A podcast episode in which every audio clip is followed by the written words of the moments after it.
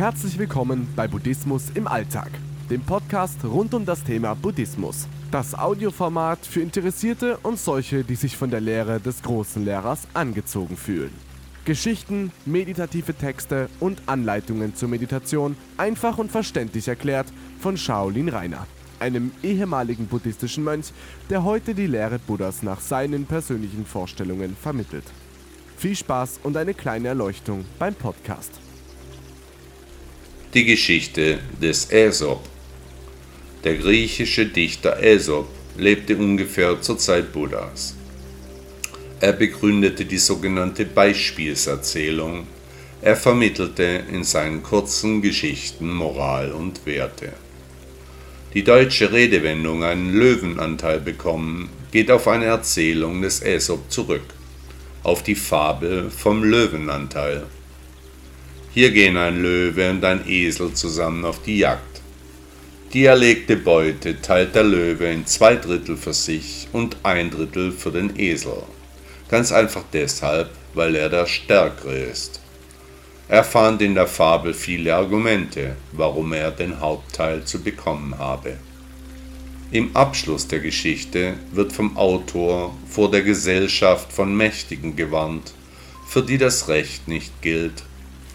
Der deutsche Philosoph Friedrich von Schiller sagte dazu, Wehe dem armen Opfer, wenn derselbe Mund, der das Gesetz gab, auch das Urteil spricht. Nun, die Werke des Aesop haben nach wie vor ihre gesellschaftliche Wichtigkeit, geht es dabei doch um menschliche Schwächen, die sich bekanntlich erhalten haben. Dummheit, Neid, Geiz, Eitelkeit, die Stoffe, aus denen auch heute noch die Schlagzeilen unserer Zeitungen gemacht werden. Durch seine Geschichten vermittelte Aesop uns Weisheiten, die der Lehre Buddhas sehr ähnlich sind, die in ähnlicher Ausprägung auch in der Bibel ausgeführt werden. Als Buddhisten wissen wir, dass alles schon geschrieben steht, dass wir unser Karma als unveränderliche Größe akzeptieren müssen und auch wollen. Ob arm oder reich, für uns Menschen sind die universellen Gesetze gleich. Nichts können wir daran ändern. Allerdings bietet uns die Erleuchtung einen Ausweg aus dem Kreislauf des Leidens.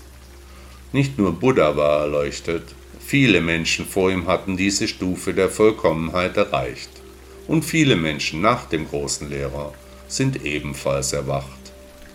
Ob der Aesop vielleicht einer von diesen Erleuchteten war? Der britische Schriftsteller George Orwell sagte einmal, wenn du ein Geheimnis bewahren willst, musst du es auch vor dir verstecken.